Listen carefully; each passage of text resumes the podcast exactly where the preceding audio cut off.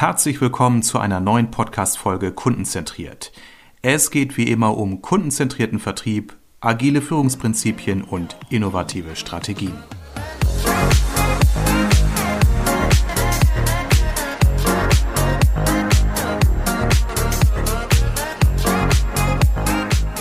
Heute geht es um das Thema digitales Lernen. Ich bin hier zu Gast bei dem Ralf Guido Scholz. Äh, Guido ist Experte für digitales Lernen in der Personalentwicklung der KKH. Die KKH ist eine der großen gesetzlichen Krankenversicherungen mit 1,7 Millionen Versicherten. Ihr habt 4000 Mitarbeiterinnen und Mitarbeiter und vor allen Dingen auch Führungskräfte. Das war auch der Anlass, weswegen wir uns getroffen haben.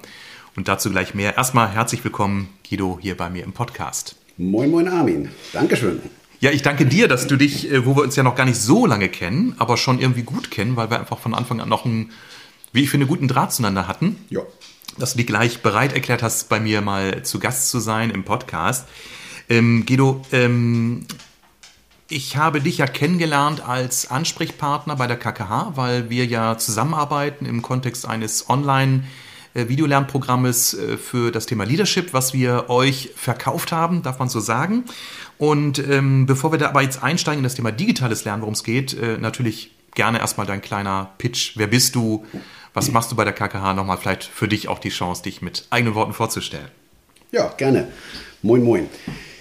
Ja, ich bin noch gar nicht so lange bei der KKH, bin aber schon seit rund 20 Jahren in dem Bereich digitales Lernen unterwegs. Habe das vorher bei einem Dienstleister gemacht, also sozusagen auf der anderen Seite. Ich habe Lernmedien erstellt, ich habe Konzepte erstellt, ich habe Unternehmen beraten und bin dann vor circa ja, jetzt dreieinhalb Jahren zur KKH gewechselt, weil die jemanden gesucht haben, der das System bei denen implementiert. Das heißt, es war eine grüne Wiese, das war ein Riesenvorteil. Man kann vieles falsch machen, aber auch eben vieles richtig. Und das war der Grund, warum ich vor vier Jahren dorthin gewechselt bin. Und ja, bis jetzt läuft das eigentlich ganz gut für uns. Ja, du hast gesagt, du bist erst drei Jahre bei der KKH. Ähm, das hat mich überrascht, als du mir das eben gesagt hast im Vorgespräch, weil du wirkst so, als wärst du schon seit vielen Jahren in einem Unternehmen. Du wirkst so sehr äh, mit der Aufgabe verbunden, dem digitalen Lernen. Aber du hast mir eben auch gesagt, dass die KKH selbst sich noch gar nicht so lange mit dem ganzen Thema Blended Learning, digitalen Lernen beschäftigt. Also für euch auch noch ein verhältnismäßig junges Thema. Es ist ein sehr junges Thema. Es kam im Prinzip aus, dem, aus einem Personalprojekt, wo man überlegt hat, wie man sich für die Zukunft nochmal anders aufstellen kann. Und ein Thema war dann eben auch das digitale Lernen. Die haben das auch sehr gut angefangen, die haben das pilotiert. Also wir haben sehr viel Aufwand betrieben, es richtig zu machen. Live sind wir tatsächlich erst seit knapp zwei Jahren. Das sogar schneller, als wir wollten durch Corona. Also das, ich war eigentlich noch gar nicht so weit. Ich wollte eigentlich eine bestimmte Reihenfolge einhalten, wie wir das wirklich an, an den Start bringen. Konnten wir nicht machen. Wir mussten die alle ins kalte Wasser schmeißen. Okay, also so der kleine Beschleuniger Corona, der bei vielen Unternehmen erstmal dazu geführt hat, dass man überhaupt sich mit dem ganzen Thema Videokonferenzen beschäftigt hat, bei euch schon den nächsten, die nächste Stufe gestartet, nämlich das Thema des digitalen Lernens dann wirklich zu beschleunigen. Ja. Ähm, Gab es denn, du sagtest ein Projekt oder, oder ein, ein, ein, ein Bedarf aus der Personalabteilung, äh, sich mit dem Thema digitalen zu, äh, Lernen zu beschäftigen.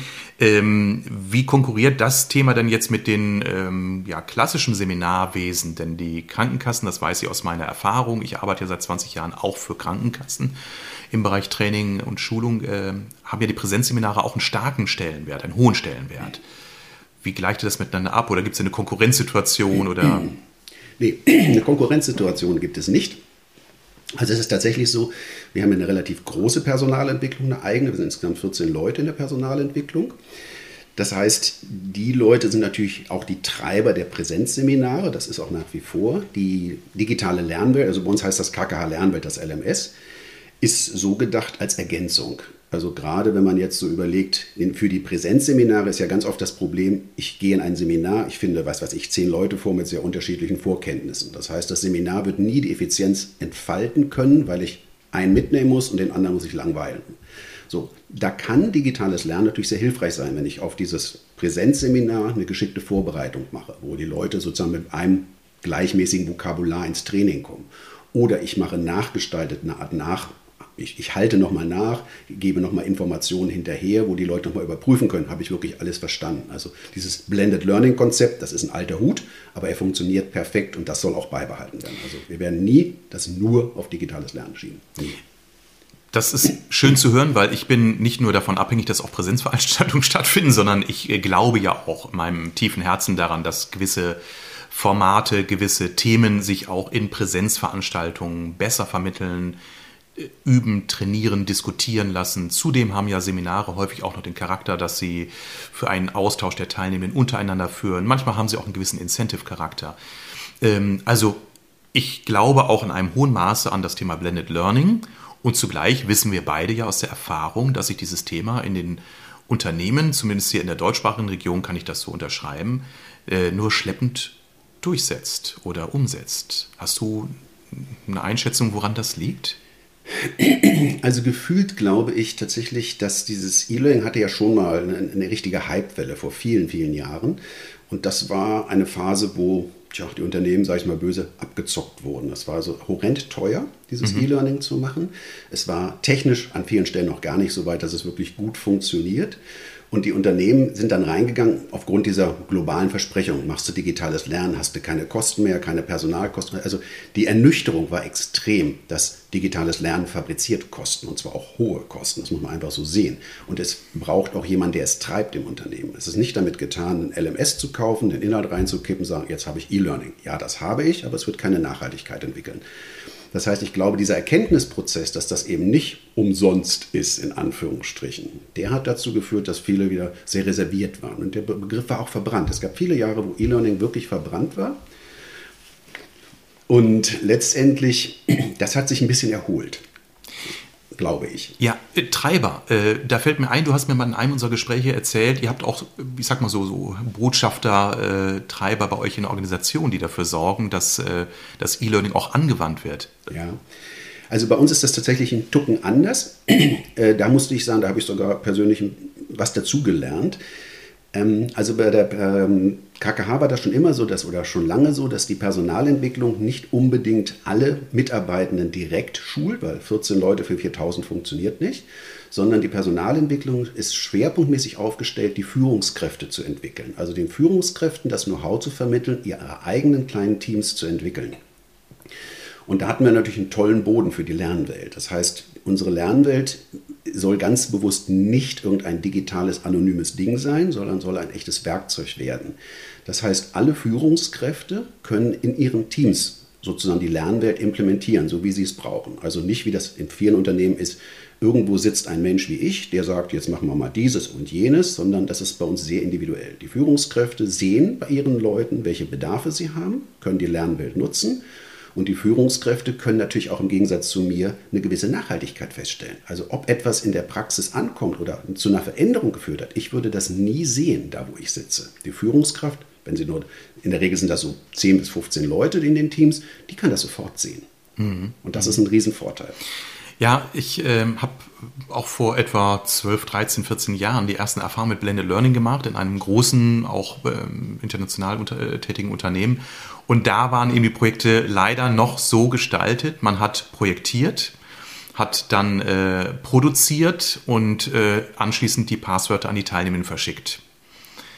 Und dann haben wir uns gewundert, dass in den Präsenzveranstaltungen nur, ich meine, es wäre nicht mal die Hälfte der Teilnehmenden wirklich diese E-Learning-Module genutzt haben. Dann gab es technische Probleme, ach, ich habe die Mail gar nicht bekommen und, und, und. Also es ist kein Selbstläufer. Das muss man ganz klar sagen. Überhaupt nicht. Ja. Und ich glaube auch, dass das, das, das Hauptproblem ist gar nicht das Angebot, was wir unterbreiten, sondern im Prinzip die Sache, dass wir alle nicht mehr richtig lernen können. Ah, mhm. so, das ist, glaube ich, also ich, ich kann das aus eigener Erfahrung sagen. Ich habe ja, wie gesagt, vor meiner digitalen Zeit habe ich als Koch gearbeitet und habe nach gut zehn Jahren Kochen studiert. Und ich dachte am Anfang, ich bin voll blöde. Ich habe da gesessen und war kaum in der Lage, Sachen aufzunehmen, weil ich war zehn Jahre in einem Beruf, wo es nicht hieß denken, sondern funktionieren. Ah, und hm. plötzlich musste ich wieder lernen und ich wurde eigentlich links und rechts von den jungen Damen und Herren überholt, die eigentlich von der Schule gekommen sind. Die hm. waren im Training, was das Lernen angeht. Ich weiß nicht. Gucken wir heute, gucke ich heute auf das Klientel, was wir bedienen, stelle ich Ähnliches fest. Die sind natürlich fachlich alle up to date oder sollten es sein und sind es wahrscheinlich auch. Aber das ist nochmal eine etwas andere Nummer als für sich zu erkennen, ich kann mit Lernen etwas verändern. Lernen muss wieder gelernt werden. Das ist auch ein Fokus, den wir haben, dass wir die Leute Stück für Stück versuchen, wieder dafür zu gewinnen, zu lernen. Ihr habt ja gesagt, ihr habt äh, innerhalb eurer Führungsteams die Möglichkeit, dass geschaut wird, wie wird äh, das, äh, welche Bedarfe gibt es, wie wird gelernt, was braucht ihr noch und so weiter. Also ihr arbeitet da sehr individuell. Ähm, was macht denn eure Plattform vielleicht auch aus? Also ich habe ja mal Einblick nehmen dürfen. Ähm, also wie weit äh, greifen eure Prinzipien auch bei der Architektur eurer Lernplattform? Habt ihr Videoformate, habt ihr Textformate? Gibt es irgendwelche Rückkopplungsmöglichkeiten? Worauf habt ihr da geachtet? Also im Prinzip ist eine, brauche ich jetzt eine zweiteilige Antwort. Das eine ist tatsächlich die Infrastruktur, da kann ich gleich was mhm. sagen. Das andere ist das Lernmedienangebot. Also nicht nur die Medialität, also wir haben alles. Wir haben von normalen PDFs über PowerPoints, über interaktive Lernmedien, Videosequenzen, das setzen wir alles gut gemixt ein, so wie ja, das einfach dem Bedarf entspricht. Das ist das eine. Aber viel interessanter ist, glaube ich, die Tatsache mit dem LMS. Also dieses Learning Management System oder LMS, wie es heißt, das ist ja nun eine Grundvoraussetzung überhaupt, digitales Lernen anzubieten. Ähm, und an dieser Stelle plädiere ich dafür, es braucht ein System, was wir, das kann klein sein. Also unser System ist eine kleine Lösung, die gar nicht alles kann, aber sie hat einen entscheidenden Vorteil. Sie ist einerseits sehr intuitiv. Also wir haben zum Beispiel, als wir das, Learn, das digitale Lernen eingeführt haben, niemanden geschult. Niemand wurde von uns geschult. Die haben einen Link bekommen und ein Passwort und dann haben wir gedacht, so, jetzt guckt mal. Es kam nichts. Die Leute haben es benutzt und waren zufrieden. Also wenn nichts kam, das hast du mir eben schon mal erzählt, ist das ein gutes Zeichen? Ist ein gutes Zeichen. Okay. Die kamen alle klar und haben wirklich gelernt. Am Anfang gerade in Corona, gut, war ein bisschen mehr Zeit dann wahrscheinlich, also wurde wirklich extrem genutzt. Also wichtig ist, das Ding muss einfach zu bedienen sein. Es darf keine mhm. Hürde sein, an den Inhalt zu kommen, den ich brauche. Das ist der eine Punkt. Und der zweite Punkt ist, jedes Unternehmen ist unterschiedlich. Also auch die KKH hat Besonderheiten. Das LMS muss diese Sachen irgendwie berücksichtigen können. Das heißt, ich präferiere ein System, wo ich letztendlich, auch wenn es ein bisschen Geld kostet, das System Stück für Stück auf uns zuschneidern kann. Gerade bei großen Lösungen geht das in der Regel nicht oder ist horrend teuer. Die haben ihren Stiefel, die ziehen den durch und du musst dich anpassen. Aber je mehr du sozusagen das LMS in die in deine Denke, in dein Handlungswesen einbeziehen kannst, umso effizienter läuft das Ganze. Bei den Inhalten ist das so, dass wir uns viel Mühe geben, tatsächlich das digitale Lernen nicht zu dem werden zu lassen, was es in vielen Unternehmen ist, nämlich ich mache eine Datenschutz- und Pflichtunterweisung, ich habe eine Compliance-Pflichtunterweisung und ich biete Fachwissen an. Unser Angebot ist deutlich größer. Wir haben sehr, sehr viele Inhalte im Angebot, die erstmal im Kern nichts mit der KKH zu tun haben. Hm. Da geht es vielleicht auch um weiche Themen wie Achtsamkeit und so. Also alles Medien, die den Menschen helfen und ich hoffe, dafür gewinnen, sich für das Lernen zu interessieren, dann mal ein Thema anzugucken und für sich festzustellen, boah, hat mir was gebracht. Dann gewinne ich Lerner, die motiviert mhm. lernen. Mhm. Das muss uns gelingen.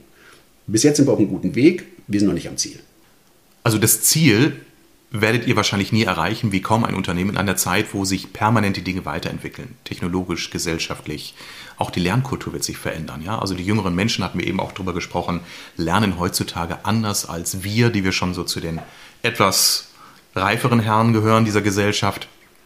Und äh, von daher fände ich es wichtig, nicht äh, das Ziel zu haben, das Ziel zu erreichen, sondern das Ziel zu verfolgen, immer wachsam zu bleiben. Ja.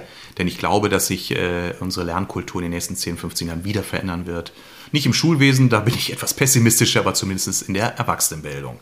Ähm, jetzt haben wir sehr viele Organisationen, ist meine These, im deutschsprachigen Raum, die bei Weitem noch nicht im Ansatz so weit sind, wie ihr es bereits seid. Ja? sicherlich die großen Konzerne, ich habe für einen großen Telekommunikationsauftraggeber äh, äh, äh, ein Projekt begleitet, wo es völlig selbstverständlich war, dass man die Inhalte nicht nur in Präsenz oder in, in äh, äh, Online-Veranstaltungen durchführt, sondern auch digitale Formate bespielt. Das heißt, wir haben Konzepte geschrieben für Lehr- und Erklärvideos. Völlig normal und ich bin positiv überrascht nach ein bis anderthalb Jahren äh, die Feedbacks zu hören, wie stark auch von Mitarbeitern und Führungskräften diese Angebote genutzt werden. Also in so einer Konzernumgebung vollkommen etabliert. Aber unsere Wirtschaft lebt ja von dem deutschen Mittelstand. Also ich sag mal das Unternehmen von zwei, drei bis vier, 5.000 Mitarbeitenden. Ähm, wie weit sind diese Unternehmen noch von dem entfernt, was ihr bereits gemacht habt? Und vor allen Dingen, was würdest du denen empfehlen? Weil ich glaube, manche machen den Ansatz, dass sie erstmal die technologische Plattform schaffen wollen und alles andere folgt darauf. Ich habe immer das Gefühl, hm, das ist vielleicht gar nicht der gute Ansatz. Äh, erst das gute Rennauto zu bauen und dann den Fahrer zu suchen. Vielleicht sollte man es umgekehrt machen. Ich weiß es nicht. Also ist, ist schwierig. Ähm, ich kenne aus meiner vorherigen Tätigkeit eine Menge von diesen Unternehmen, die sich tatsächlich schwer tun. Einmal sind es natürlich ganz klar die Kosten, die dagegen oder die zumindest die Unternehmen Verhalten reagieren lassen, weil das ist schon eine echte Investition, das gut zu machen. Das ist einfach so. Das, Darf ich mal fragen, wenn man so mit LMS äh, sich beschäftigt, wo, wo liegen wir da? Das also wahrscheinlich auch ein von bis Das ist ein, ein, riesiges von bis. Also ich kenne Unternehmen, die also tatsächlich im Jahr äh, an die 500, 600.000 nur für das LMS zahlen, weil es riesig ist und mhm. einfach das nutzerabhängig gemacht wird. Okay. Also ich zum Beispiel für die KKH muss sagen, wir haben das LMS gekauft. Ich wollte mhm. nicht die dauerhaften äh, Mietgebühren an der Backe haben. Mhm. Ich habe mhm. lieber eine kleine Variante gekauft, mit der ich tatsächlich arbeiten kann. Das macht es natürlich etwas lockerer und lässt auch mehr Budget für Inhalte. Das ist auch so. Verstehe. Ja. Also ich glaube, das ist ein Kostentreiber. Ist also ein Argument, warum sich das noch nicht so durchgesetzt hat. Ich glaube, die Bedarfe sind bei denen auch ganz klar gegeben. Ähm, und ich glaube auch tatsächlich eben viele, gerade von diesen, viele Unternehmen sind insgesamt digital noch nicht so weit. Die haben ganz andere Baustellen, die sie noch digitalisieren müssen, als sich darum zu kümmern, welches Wissen an die Mitarbeitenden kommt. Ich fand immer ganz interessant, also auch wieder bei dem vorherigen Dienstleister, wo ich war, die beste Zeit hatten wir, wenn es der Wirtschaft schlecht geht. Also mhm. Also immer wenn es der Wirtschaft schlecht ging, dann wurde gesagt, boah, wir müssen was für die Mitarbeitenden tun. Und immer wenn es der Wirtschaft wieder gut ging, verschwand dieses Engagement wieder. Also völlig schräg, aber eigentlich auch nachvollziehbar. Ne? Mhm. Dann plötzlich merkte man, oh, wir müssen was tun, was können wir tun? Und dann war digitales Lernen immer sozusagen oben, ganz oben auf der Prioritätenliste. Aber wir haben auch Unternehmen, wo das dann wirklich komplett wieder eingeschlafen ist. Mhm. Komplett. Mhm. Weil immer wieder auch an vielen Stellen diese, ja, ist, wir sind ja so ein bisschen KPI-lastig, wie es so schön heißt, diese Kennzahlen, Kennziffern, man muss es, und Lernen hat nichts mit Kennziffern zu tun. Mhm. So, und das ist so ein Punkt, wo ich mich auch immer versuche, gegen zu wehren. Auch wir haben das natürlich irgendwo, dass wir Rechenschaft ablegen müssen.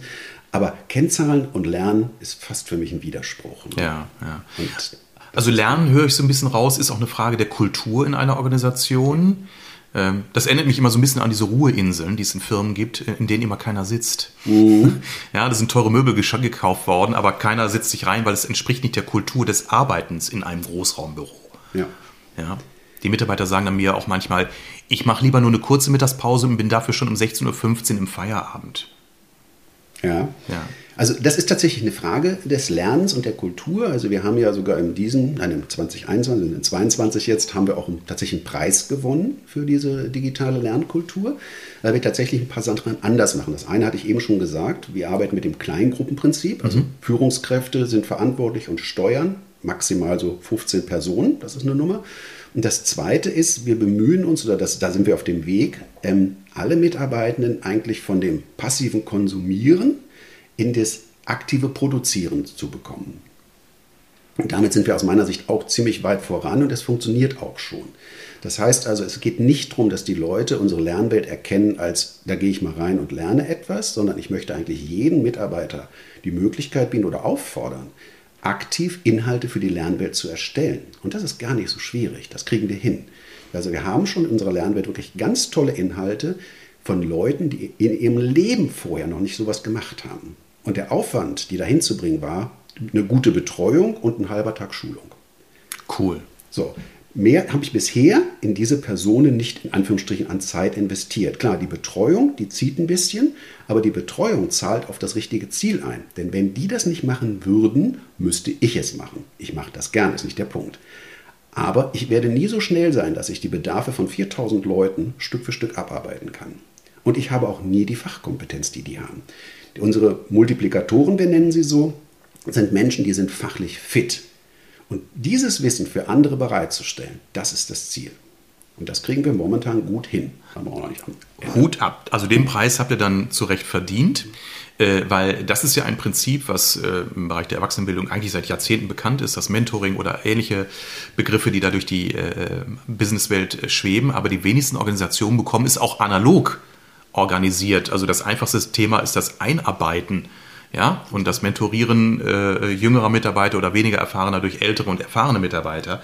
Also auch da gab es ja immer schon Ideen und Ansätze, aber in den wenigsten Fällen wurde das umgesetzt. Das jetzt über eine digitale Plattform zu organisieren oder zu ermöglichen, ist natürlich super, weil du damit natürlich auch einen ganz anderen Hebel hast, weil ein eine Fachkraft mit einem Erfahrungs- und Fachwissen kann es natürlich gleich dann 3099 anderen Mitarbeitenden zur Verfügung stellen. Ja. Das ist ein super Thema. Ich habe mal eine ganz praktische Frage, weil wir da eben auch ähm, äh, beim ersten Kaffee drauf kamen. Ähm, die Diskussion, äh, welche Endgeräte braucht der User, um gut zu lernen? Und du hattest mal so gesagt, also die Diskussion um die App, die hast du schon das ein oder andere Mal geführt. Ja. Ne, das ist immer so das Erste, was die Leute sagen, ja, das muss auch auf dem Handy funktionieren. Ähm, Klingt jetzt erstmal trivial, aber dahinter steckt ja auch nochmal eine Idee, nämlich die Frage, wie lernen Menschen überhaupt? Also ja, auch das ist äh, komplexer, als man auf den ersten Blick denkt. Ich glaube auch hier, ähm, das ist eine Frage vielleicht auch, wie alt man ist. Also ich bin ja auch schon etwas älter mit meinen fast 60 Jahren und ich gucke tatsächlich äh, etwas konservativer auf viele Sachen. Also wenn ich eben die jungen Leute sehe, die inzwischen alles mit dem Handy machen, muss ich sagen, ja, kann man machen, muss man nicht machen. An vielen Stellen ist es eine tolle Erleichterung, auch eine Komfortgeschichte, aber unbedingt lernen mit dem Handy, wenn ich vielleicht Bus fahre oder Zug fahre, ist es laut, ist es anders. Es, es ist die Frage, ob das überhaupt die Lösung ist. Also wo ich mitgehe sofort ist, dass man Lernen mobil machen kann. Dann würde ich sagen, ein Tablet ist eine tolle Geschichte, weil mhm. da habe ich auch eine Fläche, mit der ich wirklich arbeiten kann. Ein Handy, würde ich sagen, ist keine tolle Fläche, um wirklich zu lernen und etwas nett aufzubereiten. Das ist das eine. Also es geht hier nicht nur darum zu konsumieren, sondern auch mal sich Notizen zu machen, mal irgendwie genau äh, ein Lesezeichen zu setzen. Äh, da sind wir bei dem Thema, was ist eigentlich Lernen? Mm, also ja. die Lernprozesse, wie wir es klassisch im digitalen Lernen haben, ist, ich habe einen Inhalt, ich mache einen Test, ich bestehe den Test, ich habe gelernt. Ja, Blödsinn, ich habe gar nichts gelernt. Ich habe den mm. Test bestanden. Das ist ungefähr wie Schule früher. Ne? Ja. Ich habe für eine Klausur gearbeitet oder für eine Prüfung, ich habe sie bestanden, hast du mich eine Woche später gefragt, wusste ich nicht mehr, was ich da bestanden habe. Genau. So, das ist ja heute auch noch so. Und das wird sich vorziehen. Und das Zweite ist eben tatsächlich, dass digitales Lernen natürlich immer getrieben ist durch technische Impulse. Also an vielen Unternehmen habe ich das Gefühl, dass digitales Lernen immer eher ein technisches Thema ist als ein, sage ich mal, ja, analoges Lernthema. Der, der Klassiker ist momentan dieses ganze KI-Thema. Also momentan ist in künstliche Intelligenz in Lernprozessen das Thema schlechthin. Also die mhm. Plattformen wollen KI machen, die Plattformen wollen, dass das System die richtigen Inhalte erkennt.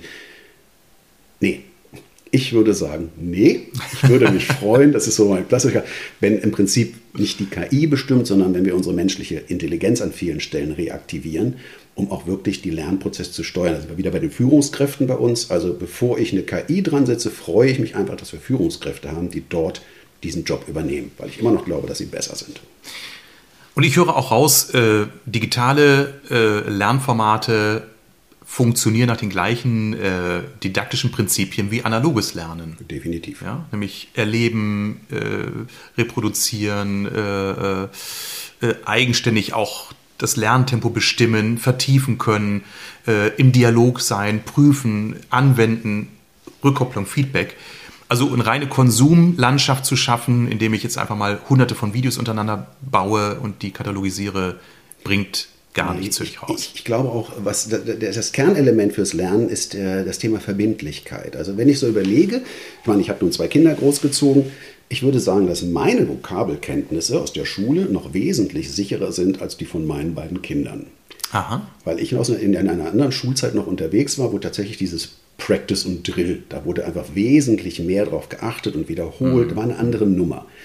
Und so, und das ist dieses Thema Verbindlichkeit. Es ist nicht damit getan, dass Angebot zu machen, sondern es muss auch eine gewisse Verbindlichkeit geschaffen werden. Das ist ein echter Spagat zwischen, was ist Pflicht, was ist freiwillig.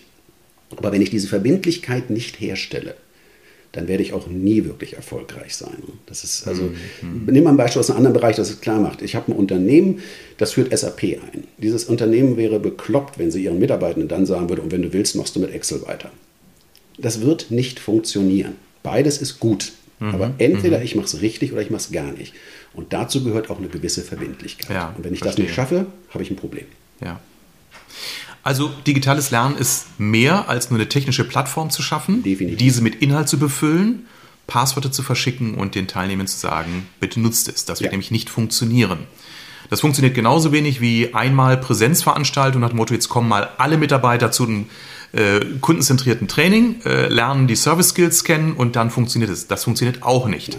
Also es ist immer die Summe verschiedener Maßnahmen und es braucht auch eine wechselseitige Wirkung zwischen denen, die es initiieren und die, die es konsumieren und daraus wiederum Erkenntnisse gewinnen, in die Vertiefung gehen, Lernstandskontrolle wird durchgeführt und, und, und. Also so haben wir es ja auch bei unserem äh, äh Online- äh, bzw. Video-Lernkurs für Leadership äh, mit euch vereinbart. Wir stellen euch die Lernvideos zur Verfügung, wir stellen euch die Checklisten und Dokumente zur Verfügung und ihr bindet es ein in eine Gesamtstruktur von Führungskräfteentwicklungsprogrammen, wo es eben auch Feedbackschleifen gibt, wo es Präsenzcoachings gibt, wo es die Möglichkeit gibt, dann nochmal die digitalen Formate zu vertiefen, zu verfestigen, Fragen zu stellen. Absolut.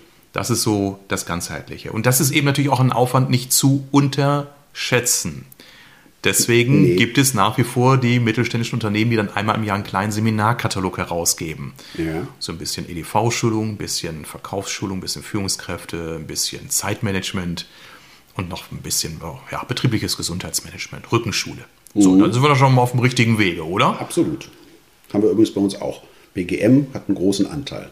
Äh, äh, also, also, also mein, mein, Augenzwinkern bezog sich auch nicht auf dieses fachliche ja. Thema, weil ich halte das für ein ganz, ganz wichtiges, ja. sinnvolles.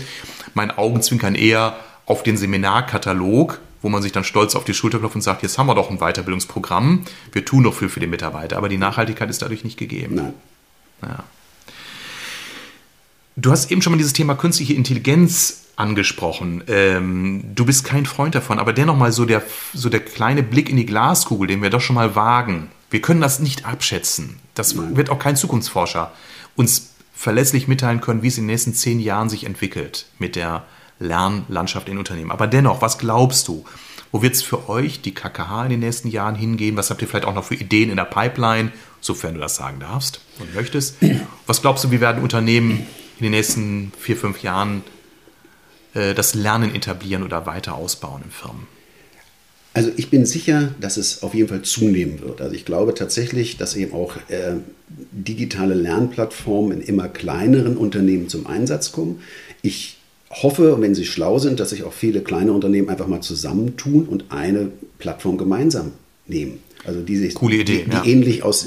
Warum soll sich eine, sag ich mal, eine Bäckereikette mit Servicestandards, warum soll die allein sowas? Das ist überall die gleichen Servicestandards. Da ist immer das Problem so ein bisschen, die glauben immer, alle, das, was ich weiß, darf ich keinem anderen sagen. Mhm, äh, mhm. also diese Haltung sorgt dafür, dass E-Learning teuer ist. In dem Moment, wo ich kooperieren könnte und würde, also könnte, ja, geht immer, und würde, würde ich mir auch viel ersparen. Man könnte mhm. Inhalte auch gemeinsam erstellen. Der eine macht das, der andere macht das. Also viele Kooperationsmöglichkeiten sind denkbar. Ich verstehe bis heute nicht, warum das nicht viel öfter passiert. Ist der eine Punkt. Also ich glaube, es wird mehr werden. Und vielleicht wird es auch irgendwann mal pfiffige Anbieter geben, die tatsächlich solche Mietportale anbieten, wo sie eben bestimmte Content oder bestimmte Inhalte bereits vorgefertigt drin haben, die auf bestimmte Branchen einzahlen. Könnte ich mir mhm. ohne weiteres vorstellen. Und ich glaube auch, würde genutzt werden, weil dann einfach die Investition nicht so hoch ist. Ne? Ja, also es gibt ja äh, allgemeine Angebote von Haufe, Wirt, äh, LinkedIn, äh, äh, Udemy und anderen, die ja auch, ich sag mal, im Business-Kontext Themen anbieten, aber die sind ja alle nicht branchenspezifisch. Und äh, du glaubst dann eher an eine Lösung, die dann branchenspezifischer und auch äh, Qualität, eine, eine konsistente Qualität, also nichts gegen LinkedIn und Udemy. Auch das sind alles gute Anbieter, aber es ist eben schon so, da ist keine wirkliche Redaktion hinter in dem Sinne, mhm. sondern jeder, der Lust hat, kann dort was anbieten. Und ob das dann wirklich gut oder schlecht ist, es gibt keine Qualitätskontrolle. Also dann sind wir eigentlich schon bei der Geschichte, ist, wäre YouTube ein guter Kanal zum Lernen? Ja, an vielen Stellen ist YouTube ein guter Kanal zum Lernen. Auf der anderen Seite ist da auch viel Mist unterwegs. Mhm. Das darf man mhm. einfach nicht vergessen. Mhm. Und ich bin mir also nicht sicher. Ich glaube, es braucht eine gewisse qualitative Redaktion, die dahinter mhm. ist. Ja und dann lieber im branchenspezifisch und fertig. Ja, ja. Und äh, du hast ja eben auch dort nicht die Möglichkeit, als Unternehmerin oder Unternehmer dann Einfluss zu nehmen. Du kannst deinen Mitarbeitern den Zugang ermöglichen und sagen, nutzt es ja. oder lass es bleiben. Ihr habt ja einen ganz anderen Gedanken da aufgegriffen, den ich ja auch aus dem, aus dem analogen Bereich kenne. Und jede gute Personalentwicklung läuft nämlich so, nämlich dass man den Lernstand oder die Ziele eines Mitarbeiters, einer Führungskraft mit entsprechenden Weiterbildungsangeboten verknüpft und dann auch eine Rückkopplung herstellt. Und das geht ja nicht, wenn du sagst, hier ist das Passwort, nutze es und äh, werd glücklich damit. Guido, dann sag doch nochmal ganz konkret, was sollte ein Unternehmen richtig machen, wenn es sich mit dem Thema digitalen Lernen jetzt auseinandersetzt? Und, oder welchen Fehler sollte es vermeiden?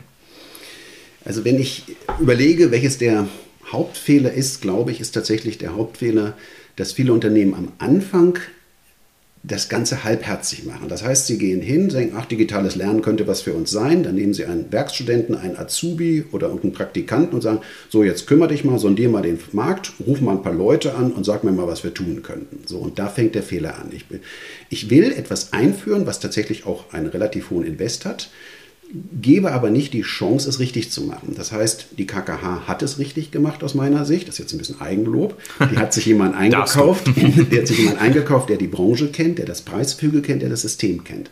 Das heißt, ich musste in der KKH eigentlich bloß zuhören, wo wollen wir hin, was brauchen wir und konnte aus einem riesen Fundus von Wissen entscheiden, welche Wege wir gehen.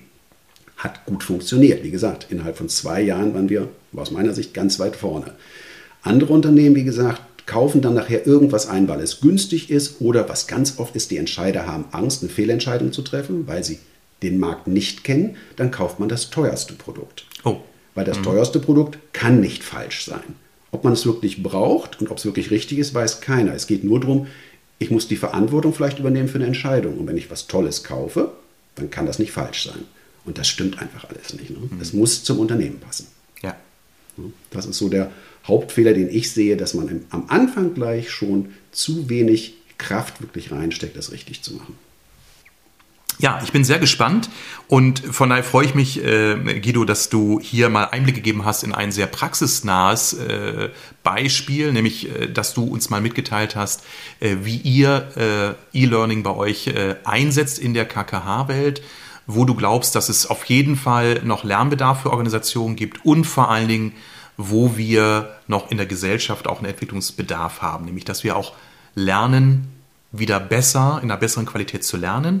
Das ist gar nicht mal so sehr abhängig, ob das Angebot jetzt digital oder analog ist, aber mit digital haben wir eine Chance, äh, sehr viel mehr Quantität zu koppeln mit flexibler, flexibler äh, mit Qualität, weil ähm, ich habe für mich auch als Mann äh, mit Anfang 50 festgestellt, ich lerne tagsüber viel schlechter als zum Beispiel abends. Mhm. Ja, und das ist ja das Tolle bei digitalen Formaten. Ich kann abends mich noch hinsetzen und mir einen Audiopodcast anhören oder ein Video anschauen und sagen, hey, cool, ich bin gerade inspiriert, äh, nochmal gerade eine halbe Stunde.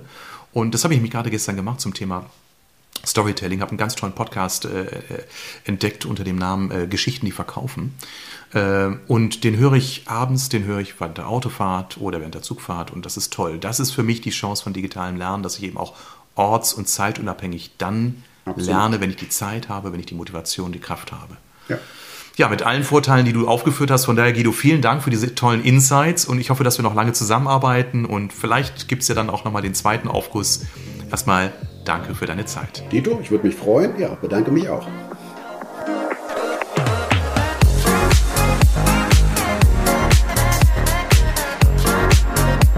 Vielen Dank fürs Zuhören. Alle wichtigen Infos und Links findest du übrigens in den Show Notes. Wenn dir diese Folge gefallen hat, gib mir bitte eine positive Bewertung bei iTunes oder deinem Podcast-Anbieter, damit ich weiß, welche Themen für meine Zuhörer besonders relevant sind. Also, bis zum nächsten Mal.